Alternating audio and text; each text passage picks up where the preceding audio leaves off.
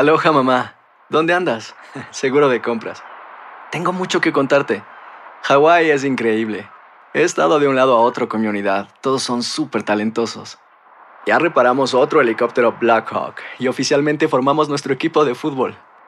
Para la próxima te cuento cómo voy con el surf y me cuentas qué te pareció el podcast que te compartí, ¿ok? Te quiero mucho. Be All You Can Be, visitando goarmy.com diagonal español. When you buy a new house, you might say, Shut the front door! Winning! No, seriously, shut the front door. We own this house now. but you actually need to say, Like a good neighbor, State Farm is there. That's right. The local State Farm agent is there to help you choose the coverage you need. Welcome to my crib. no one says that anymore, but I don't care. So just remember, like a good neighbor, State Farm is there. State Farm, Bloomington, Illinois. Boost Mobile tiene una gran oferta para que aproveches tu reembolso de impuestos al máximo y te mantengas conectado. Al cambiarte a Boost, recibe un 50% de descuento en tu primer mes de datos ilimitados. O, con un plan ilimitado de 40 dólares, llévate un Samsung Galaxy A15 5G por $39.99. Obtén los mejores teléfonos en las redes 5G más grandes del país. Con Boost Mobile, cambiarse es fácil. Solo visita boostmobile.com. Boost Mobile, sin miedo al éxito. Para clientes nuevos y solamente en línea, requiere AroPay. 50% de descuento en el primer mes requiere un plan de 25 dólares al mes. Aplican otras restricciones. Visita boostmobile.com para detalles. Enigma sin resolver es un podcast para mayores de edad. Algunos escuchas pueden encontrar el contenido del programa ofensivo. Recomendamos la discreción del escucha, especialmente para menores de edad. Soy enigmático.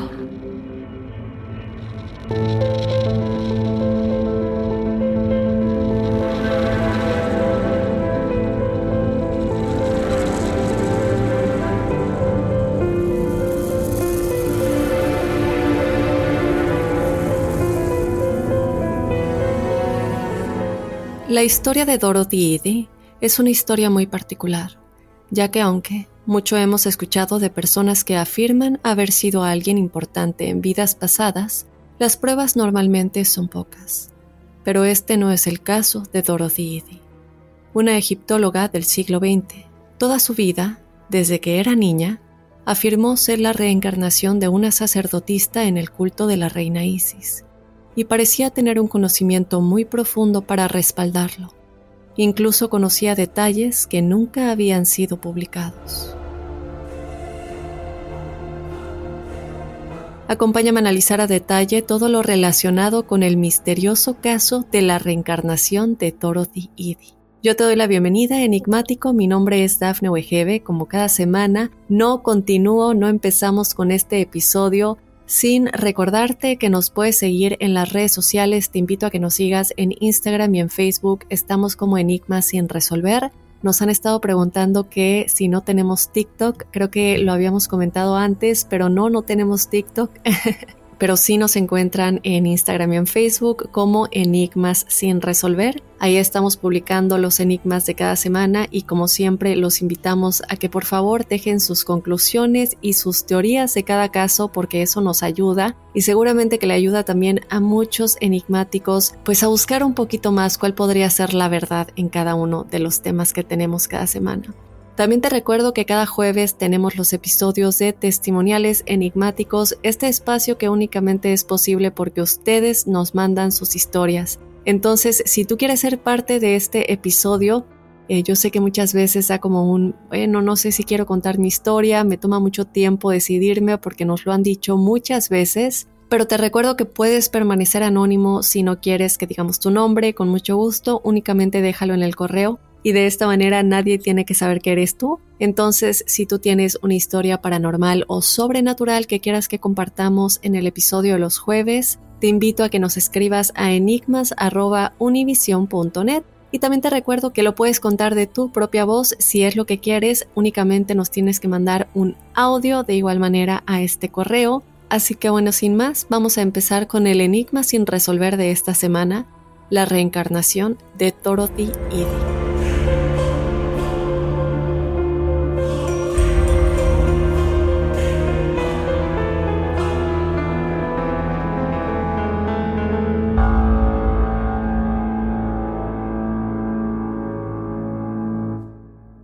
Boost Mobile tiene una gran oferta para que aproveches tu reembolso de impuestos al máximo y te mantengas conectado. Al cambiarte a Boost, recibe un 50% de descuento en tu primer mes de datos ilimitados. O, con un plan ilimitado de 40 dólares, llévate un Samsung Galaxy A15 5G por $39.99. Obtén los mejores teléfonos en las redes 5G más grandes del país. Con Boost Mobile, cambiarse es fácil. Solo visita boostmobile.com. Boost Mobile, sin miedo al éxito. Para clientes nuevos y solamente en línea, requiere AroPay. 50% de descuento en el primer mes requiere un plan de 25 dólares al mes. Aplican otras restricciones. Visita boostmobile.com para detalles.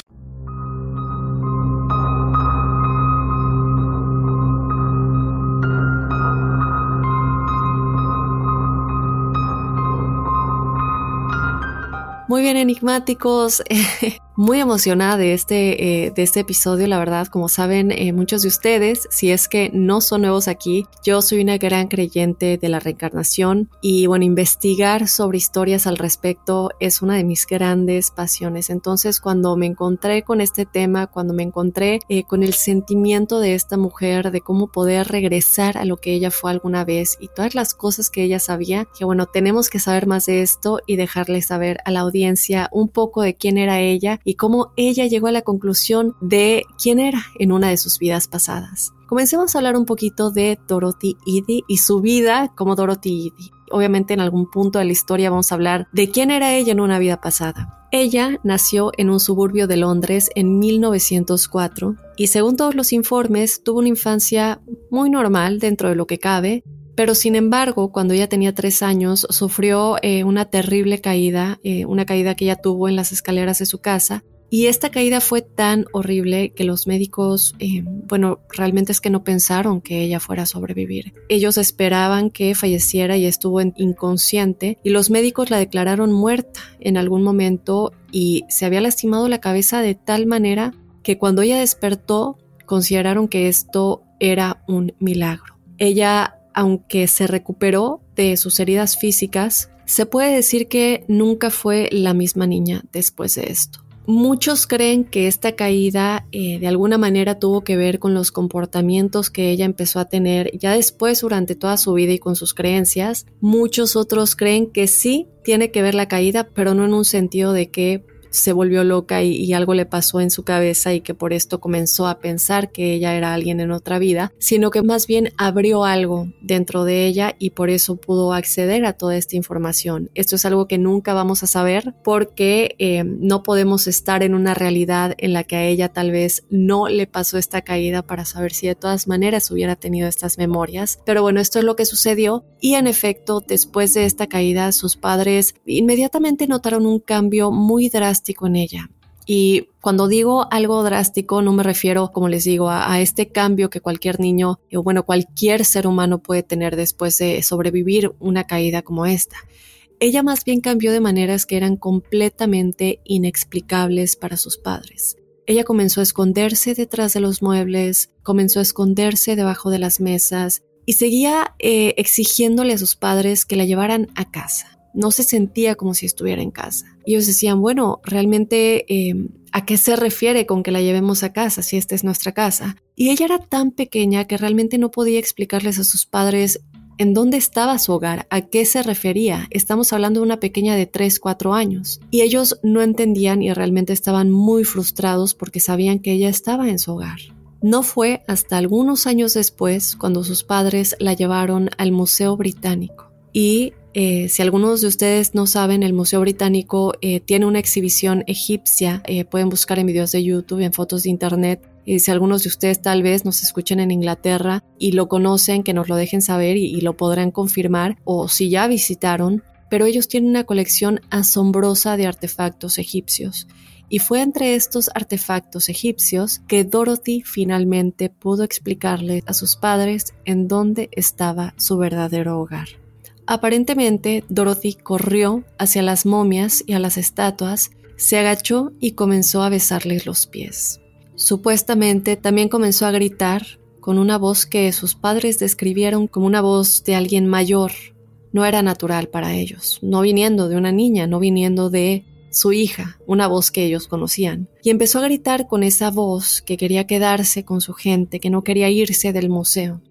Entonces sus padres estaban tan desconcertados y tan confundidos, es decir, imagínense, yo creo que cualquiera de nosotros nos podemos imaginar eh, alguien que conocemos no quererse ir de un lugar y en este caso si tienen hijos, eh, lo extraño que sería tener a tu hijo corriendo hacia las estatuas en un museo afirmando que, que esa es su gente, que esa es su casa, ¿no? O que esa es su familia, diciendo que no se quiere ir. Creo que eh, la mayoría de, la gente simplemente pensaría que esta niña tiene alguna enfermedad mental y sobre todo en este tiempo, estamos hablando de la década de 1900. Y mientras ellos seguían avanzando y recorriendo las galerías egipcias de este museo británico, se encontró con una fotografía en las exhibiciones eh, del Templo del Nuevo Reino y fue el lugar en estas fotografías el que ella identificó como su hogar. Entonces, eh, ella cuando vio estas fotografías lo reconoció, pero ella dijo que le parecía completamente diferente y comenzó a preguntarle a sus papás ¿Por qué está tan diferente? ¿En dónde están los árboles? ¿En dónde están los jardines? Lo cual es una locura porque digo, bueno, van a ver, espérense un momento, pero van a ver eh, más adelante en la historia cuando avancemos un poco más. Pero recuerden que cuando era niña, ella vio estas fotos e inmediatamente comenzó a hacer preguntas sobre por qué faltaban ciertas cosas. Y de verdad les digo que se esperen porque estamos hablando de lugares que ella no podría saber de ninguna manera que faltaban estas cosas, que después se descubre que sí estaban ahí antes de que nadie supiera. Bueno, como les digo, en ese momento lo que ella vio en estas fotografías no se veía como lo que ella recordaba. ¿Y qué eran estas imágenes? Bueno, lo que había en estas imágenes era el templo de Seti el primero, quién fue Seti el primero. Él fue el padre de Ramses the Great o Ramses el Grande. Y si no han escuchado un poquito hablar de él, estamos hablando de alguien que nació en 1303 a.C. Entonces, bueno, después de este viaje al Museo Británico, ella pues tenía mucha inquietud de saber más, de seguir cerca de todo esto y comenzó a visitar el museo en cada oportunidad porque realmente era lo más cerca que podía estar de Egipto en ese momento. Fue durante ese tiempo que terminó conociendo a un hombre llamado Wallis Budge, y fue él quien la animó a comenzar a estudiar jeroglíficos. Y, pongan mucha atención a esto de que ella va a aprender jeroglíficos. Pasa un tiempo y ella termina dejando Londres y yendo a vivir con su abuela en Sussex al sur de Inglaterra. Y algo que no mencioné que se me olvidó es que esto fue durante la Primera Guerra Mundial. Entonces, como estamos viendo a día de hoy, lamentablemente con la guerra entre Rusia y Ucrania, la gente trata de huir de lugares en donde corre peligro y en este momento se consideró que lo mejor para ella era irse con su abuela al sur de Inglaterra y estar más a salvo de todo lo que estaba pasando en la Primera Guerra Mundial. Una vez estando con su abuela, ella comienza a ir a la biblioteca pública a estudiar tanto como pudo sobre Egipto. Es decir, bueno, ella simplemente no podía tener suficiente sobre esto. Es como cuando algo te apasiona demasiado, sientes que no sabes de dónde viene tanto interés al respecto. Ella no tenía suficiente sobre la cultura egipcia y no entendía por qué le interesaba tanto. No entendía por qué se sentía como en casa cada vez que ella eh, abría un libro o veía más información o aprendía algo. Y, y ahorita que digo en este momento de aprender, para ella no era aprender, ella sentía que estaba recordando cosas. Entonces, cuando ella estaba viviendo por este momento de, estar con su abuela, ir a la biblioteca pública y aprender todo esto, ella tendría alrededor de 15 años. Y es en este momento que lamentablemente hubo un par de incidentes en los que esto de verdad que es, es muy lamentable porque para el tiempo del que estamos hablando es algo que sabes que va a suceder. Imagino que ya saben a lo que me refiero. Y creo que por eso hasta el día de hoy lamentablemente mucha gente está asustada de salir a la luz pública y hablar de cosas que son inusuales o cosas que les ha pasado en sus vidas porque creen que todos los van a tachar de locos. Es que cómo es posible que creas en eso, cómo es posible que digas que esto te pasó. Y eso es muy lamentable que hasta el día de hoy, eh, aunque a pesar de que, bueno, obviamente es mucho más aceptado ahora, imagínense en los 1900. Eh, yo creo que fue muy valiente incluso para ser tan abierta sobre lo que ella pensaba pensaba que le estaba pasando, que es que ella había sido alguien más en una vida pasada, en el antiguo Egipto.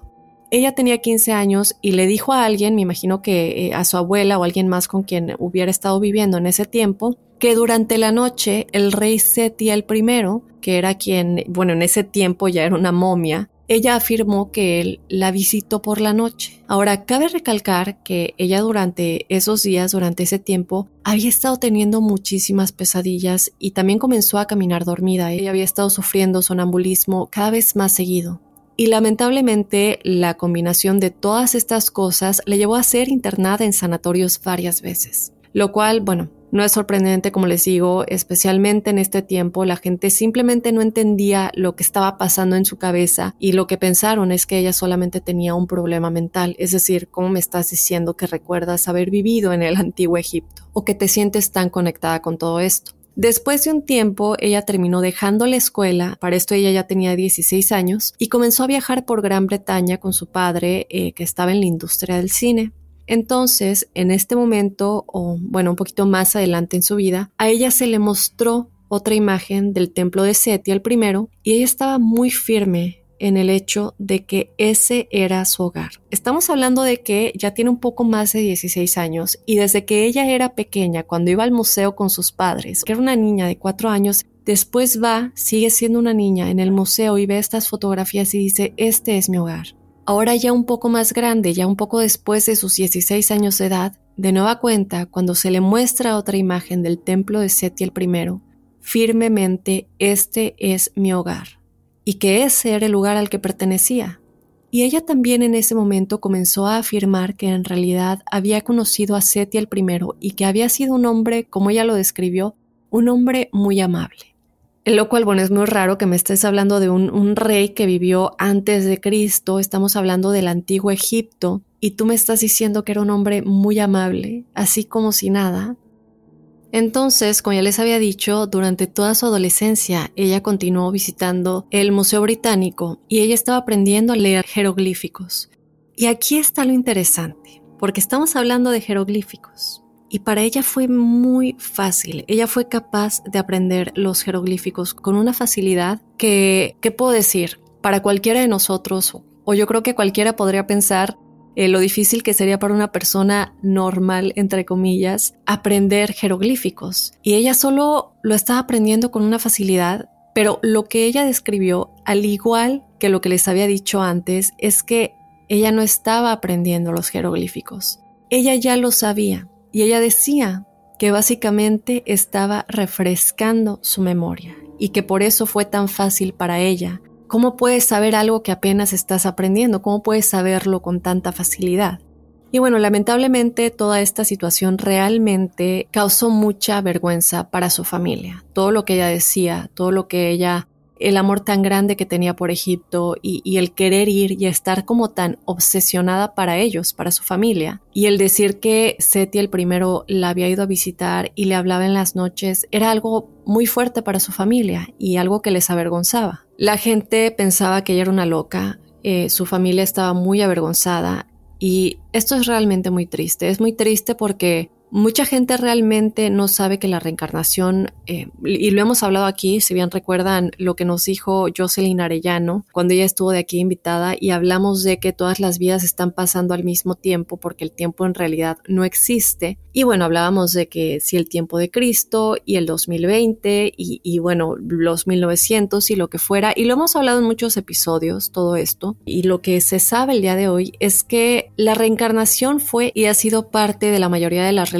del mundo. En algún momento muchas religiones se fundaron con la idea de la reencarnación y formaba parte del sistema de creencias. Y así como, saben, pasa el tiempo, especialmente en las religiones que tenían creencias muy fuertes en la reencarnación, y nos damos cuenta de cómo a lo largo de los años todo esto, con todas las revisiones que se han hecho, con todas las ediciones que sé cuántas veces no hemos hablado de eh, para quienes es más conveniente, con todas las cosas que se han eliminado y condensado, la creencia en la reencarnación ha dado un giro completo de 180 grados, donde se volvió como, como algo tabú ahora, como una creencia tabú, y definitivamente no lo era antes. Los egipcios hablaban de la reencarnación. Realmente es triste que haya llegado a este punto y que en ese tiempo no se tuviera el, conocimiento de que realmente las religiones se fundaron con esta creencia. Entonces, bueno, Dorothy comenzó a asistir a la Universidad de Plymouth únicamente medio tiempo. Y fue en ese momento que también comenzó a coleccionar artefactos egipcios y esto a mí me vuelve loca porque imagínense que, bueno, en ese entonces cualquier persona eh, común podía comprar artefactos egipcios. Ella lo hizo con lo que ella podía pagar, sí se podía pagar, pero bueno, con el poco dinero que ella tenía, trataba de juntar y con esto ella iba y compraba artefactos egipcios. Pero ahora, hoy en día, es decir,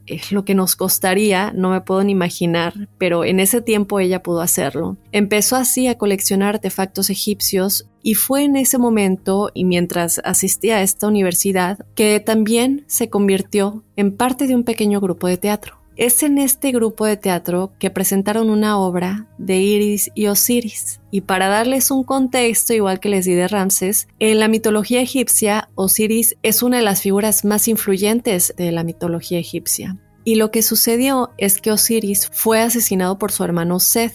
Isis estaba casada con Osiris, quien era el rey de Egipto. Pero Seth estaba muy celoso de su hermano Osiris y creó un plan para matarlo atrapándolo en un cofre de madera que cubrió de plomo y lo tiró al Nilo.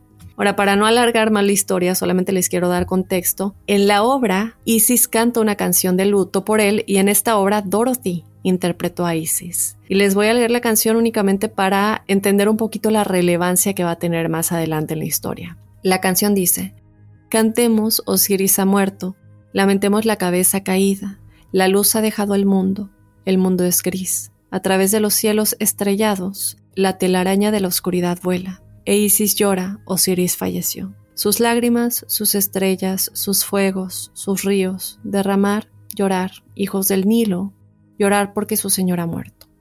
Muy triste, pero como dije, eh, van a ver en un momento por qué es importante eh, mantener este, este pedazo de esa canción en mente. Bueno, nos movemos un poco en la historia cuando ella ya tenía 27 años y trabajaba en Londres para una revista, de hecho una revista egipcia, una revista no, no histórica, pero una revista egipcia de relaciones públicas. Y en esa revista ella escribía artículos. En esos momentos Egipto estaba teniendo muchos problemas, estaban luchando por su independencia y ella escribía artículos en apoyo a un Egipto independiente y también dibujaba caricaturas y fue durante ese tiempo que conoció a quien sería su futuro esposo, y su nombre era Abdel Majid, que seguramente lo estoy pronunciando mal, y él era un estudiante egipcio y ellos se escribían mutuamente cuando no podían estar juntos, y después en 1931 decidieron casarse. Después de casarse, ella se muda a Egipto con él, y en el momento en el que ella llega a Egipto, por primera vez en su vida, imagínense lo que sintió,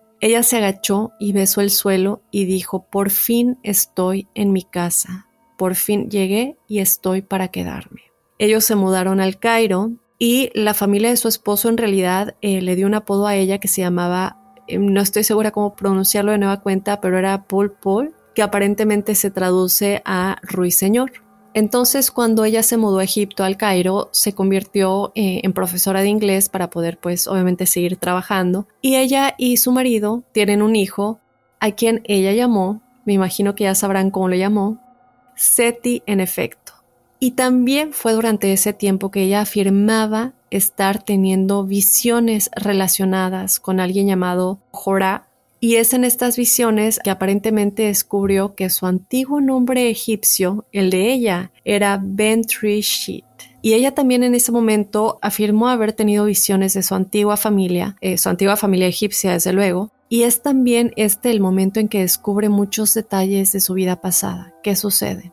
Bueno, ella comienza a tener estos recuerdos, estas visiones, y afirma que era la hija de uno de los soldados de Seti, el primero, que ella vendía verduras y que su madre murió cuando ella tenía solo tres años. ¿Y se acuerdan que ella tuvo el accidente, el golpe en la cabeza a los tres años? Digo, no hay nada relacionado que yo me haya encontrado con esto específicamente, pero cuando yo estaba viendo esto a mí me llamó mucho la atención que el accidente que tuvo el golpe en la cabeza fue cuando ella tenía tres años y que su mamá en su vida egipcia falleció cuando ella tenía tres años. Entonces, no sé, a lo mejor tenga algo que ver. Pero bueno, ella vendía verduras y cuando su mamá muere le entregan un templo religioso en Abydos, que es una de las ciudades más antiguas de Egipto, que es donde crecería para convertirse en sacerdotista. Estamos hablando de ella en su vida pasada. Después, a los 12 años, ella afirmaba que se convirtió en una virgen consagrada, que era parte de eh, la religión,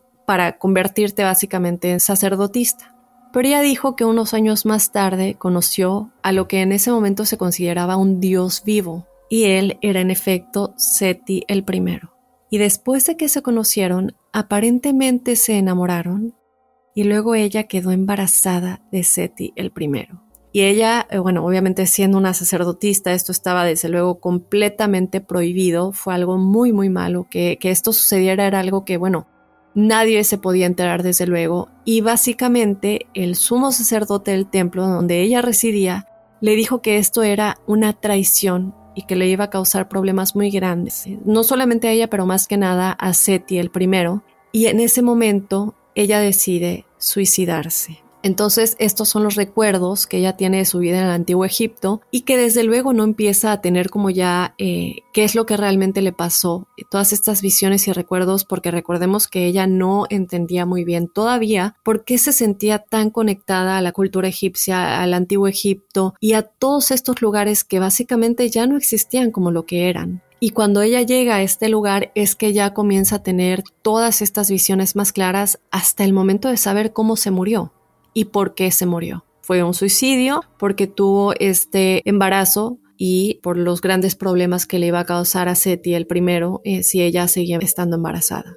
Vamos a regresar ahora a Dorothy en su vida en los 1900 y fue después de 19 años de vivir en el Cairo que decidió mudarse a Abydos. Entonces, eh, en ese momento ella ya tenía 52 años y ella se muda cerca de una montaña llamada Pega de Gap según antiguas creencias egipcias, esta era una montaña que era el camino al más allá. Y es en esta etapa de la vida que ella comenzó a ser conocida como Om Seti, que significa madre de Seti. Recuerden que ella nombró a su hijo Seti. Y también fue durante este tiempo que realmente sintió que finalmente, después de todos esos años, había regresado a casa, porque a pesar de que ella ya había llegado a Egipto y había estado en el Cairo, por fin se mudó a Ávidos, que es en donde había pasado todo lo que ella dice vivió con Seti el primero en su vida pasada. Fue en ese momento que conoció a un hombre que era el inspector jefe del Departamento de Antigüedades en el templo en Ávidos, que es, bueno, en su vida pasada era su casa, como les digo, y esta persona quería probar el conocimiento de Dorothy, ¿no? Realmente escuchaba todo lo que ella decía, todo lo que sabía, todo lo que, más bien lo que decía saber y lo que afirmaba haber sido en una vida pasada. Y siendo alguien que, bueno, esté muy interesado en, en la cultura egipcia, digo, estamos hablando de alguien que es el jefe del departamento de antigüedades en este templo, evidentemente él sabe todo, para tener este puesto tienes que saber todo relacionado con estas antigüedades egipcias. Y lo que él quiere hacer es probar el conocimiento de Dorothy. ¿Y cómo lo hizo? Bueno, él quería ver si ella realmente podía describir las pinturas en una pared. Esta pared en ese momento estaba oscura y ustedes dirán, bueno, pero ¿qué tienen que ver estas pinturas, no?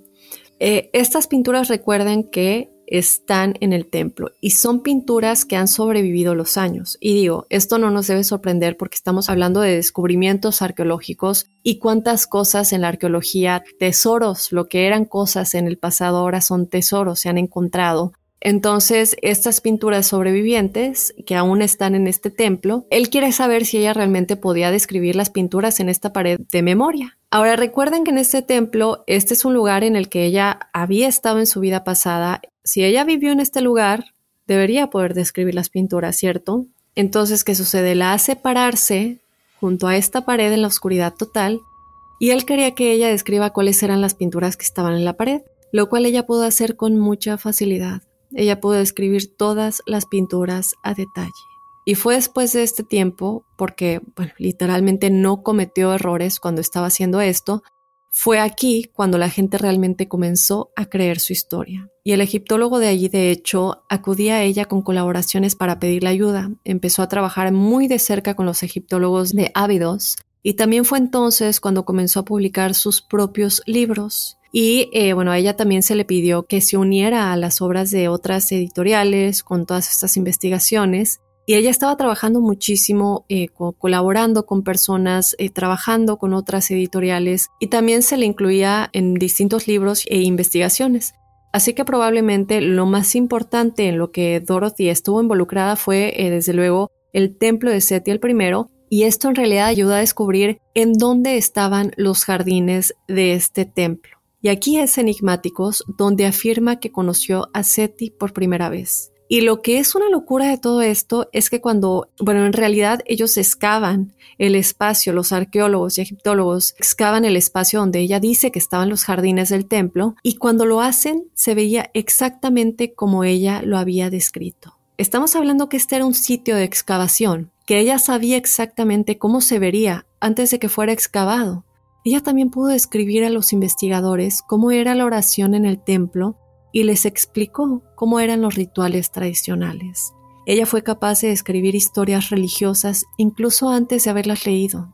Ella describía monumentos, muchas cosas diferentes que terminaron siendo descubiertas cuando hicieron las excavaciones. Así que bueno, ella les describía diferentes monumentos y cosas antes de que siquiera las excavaran y luego excavaron exactamente lo que ella había descrito, lo cual, eh, bueno, es una locura para mí. Y lo triste de todo esto, de verdad que a mí me da mucho coraje, aunque bueno, al día de hoy están saliendo muchas cosas a la luz, pero imagínense en ese tiempo, ellos estaban usando el conocimiento de Dorothy y estaban trabajando con ella pero todos estos investigadores, egiptólogos, arqueólogos que han estado haciendo todas estas cosas durante años, no admitían abiertamente que ella era creíble, no admitían abiertamente que ella era la razón por la que estaban teniendo tanto éxito en sus descubrimientos y que las cosas que ella estaba diciéndoles finalmente sí eran verdad y que ella era la única razón por la que estaban encontrando las cosas que estaban encontrando y las cosas que estaban saliendo a la luz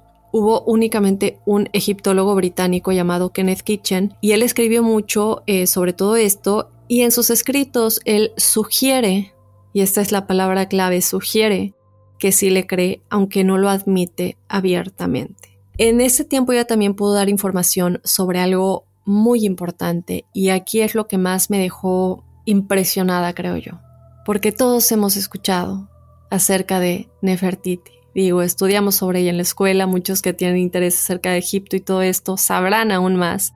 Y ellos comienzan a usar a Dorothy en el trabajo alrededor de Nefertiti. Y ella, aquí llega un punto en el que todos se quedaron muy impresionados porque ella afirmó que la tumba de Nefertiti estaba en el Valle de los Reyes. Y digo, han sido miles de años que se ha tratado de encontrar la tumba de Nefertiti. Ella dice que ella sabe dónde la podían encontrar, y em, de hecho me, acabo de, dar cuenta que omitió un detalle muy importante, que es que su matrimonio con su esposo no funcionó, porque se acuerdan que ella había vivido en el Cairo, entonces ella y su esposo lamentablemente terminan divorciándose y es cuando ella se muda a Ávidos, que es que empieza a pasar todo esto. Pero bueno, tener esto en cuenta porque no lo mencioné hace un momento, que bueno, ella se muda al Cairo y, y qué pasó no con el esposo. Ellos sí se divorciaron, él se quedó en el Cairo y ella se mudó a Ávidos. Estando aquí, ella comienza a decir que sabe dónde está Nefertiti y les voy a leer una cita textual de lo que ella dijo. Alguna vez le pregunté a su majestad, su majestad refiriéndose a Seti el primero, en dónde estaba y él me dijo, ¿para qué quieres saber? Le dije, me gustaría que le excavaran y él dijo, no, no debes. No queremos que se sepa nada más de esa familia. Pero me dijo en dónde estaba. Y puedo decirles esto. Está en el Valle de los Reyes y está bastante cerca de la tumba común de Tutankamón, pero está en un lugar donde a nadie se le ocurriría buscar. Entonces, bueno, aquí yo imagino que ella está hablando de alguna de las memorias que tuvo de su vida pasada, cuando dice que habla con su majestad. En este tiempo había un grupo de investigadores dirigido por un hombre llamado Otto Scheiden y descubrieron una tumba, se le dio como un, em, en vez de darle un nombre, básicamente le dieron un número y el número que le pusieron a esta tumba era KV63. Y esta era una tumba que se encontró exactamente en el Valle de los Reyes, el cual, tal como ya dijo, está ubicado cerca de la tumba de Tutankamón. ¿Y quién es, o bueno, quién era Tutankamón? Él era comúnmente conocido como el rey Tut y fue un antiguo faraón egipcio que fue el último de su familia real en gobernar durante el final de la octava dinastía durante el nuevo reino de la historia egipcia. Nada más para darles un contexto. ¿Y por qué estaría esta tumba cerca de la de él? Bueno, debido a esto se han producido múltiples investigaciones en la zona y todavía hasta el día de hoy hay sospechas de que la tumba de Nefertiti está escondida detrás de los muros de la tumba del rey Tutankamón. Pero bueno, las investigaciones hasta el día de hoy no han sido concluyentes, pero sí se siguen realizando estudios, se han encontrado cosas que están esperando concluir con estudios de ADN y lamentablemente a la edad de 81 años, Dorothy Edie falleció. Ella no estaba triste, enigmáticos, ella dijo antes de morir que esta era la única forma en la que reconectaría con su verdadero amor, que para ella siempre fue y sería Seti el primero. Ella de hecho fue enterrada en el cementerio Coptic en Ávidos y hasta el día de hoy los investigadores todavía están tratando de desacreditarla y aquí entra algo que, bueno, a mí me vuelve loca porque el hecho de seguir afirmando que de alguna manera ella tuvo acceso a libros que aún no se habían escrito, a información que aún no se había encontrado, información o bueno, lugares que todavía no se habían excavado, seguir afirmando que ella de alguna manera tuvo acceso eh, a investigaciones de vanguardia y que de alguna manera era un fraude, eh, lo que para mí, como les dije, es una locura. Eh, pero aquí vemos un poquito el punto de la disonancia cognitiva en el que las personas literalmente intentan em, encajar, acomodar o tratar de explicar de alguna manera o, tener alguna lógica explicación para algo. Ignorar por completo el hecho de que es simplemente inexplicable. Y creo que es una de las cosas más grandes, lo hemos dicho muchas veces en el episodio de testimoniales enigmáticos, una de las cosas más grandes eh, o en uno de los problemas más grandes con nosotros los seres humanos y algo que nos detiene mucho en la vida, ¿no? En general, es el hecho de que muchas personas no pueden simplemente aceptar que hay cosas que son inexplicables y no se van a poder explicar. Por eso no tratar de darle un poco de credibilidad a cosas como esta. Es como decir, no creo en fantasmas y aunque te jalen el pelo y, te lleven aquí y allá, sigues sin creer y tiene que haber una explicación lógica al respecto. Bueno, así hay, habrá personas por siempre, pero esta es la historia de Dorothy Edie. Yo quiero saber ustedes qué piensan enigmáticos. Déjenme saber si ustedes creen que sí fue alguien en la vida de Seti el primero, si realmente existió en este tiempo del antiguo Egipto o si de plano no lo creen. Hemos estado hablando de muchas historias de reencarnación de gente que recuerda sus vidas pasadas, pero creo que esta es una de las más impactantes hasta el día de hoy. Yo quiero escuchar a ustedes qué piensan, déjenme saber. Recuerden que nos pueden seguir en las redes sociales en donde nos encuentran como Enigmas sin resolver. Y de igual manera les recuerdo que si quieren ser parte del episodio de testimoniales enigmáticos, nos escriban su historia paranormal o sobrenatural a enigmas.univision.net. Y bueno, de esta manera me despido. Yo te espero este jueves con los testimoniales enigmáticos y desde luego el próximo lunes con otro enigma sin resolver. Soy enigmático.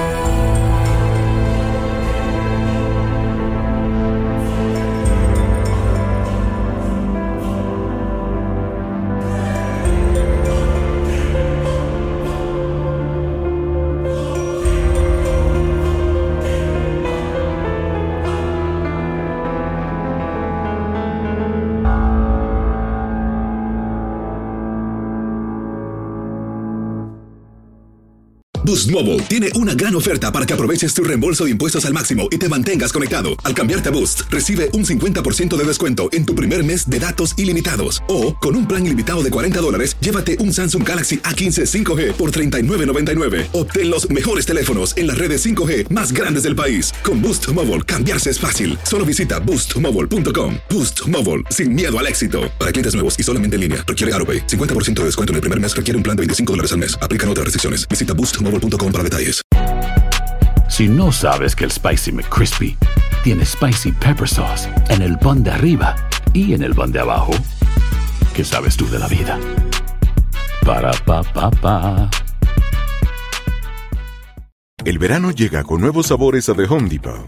Encuentra ahorros en asadores, como el Next Grill con cuatro quemadores de gas propano ahora en compra especial, a solo 199 dólares para hacer comidas de todos los sabores y cumplir con todos los antojos, desde una clásica carne asada con elotes y cebollita, hasta jalapeño poppers para darle un toque picante a la reunión.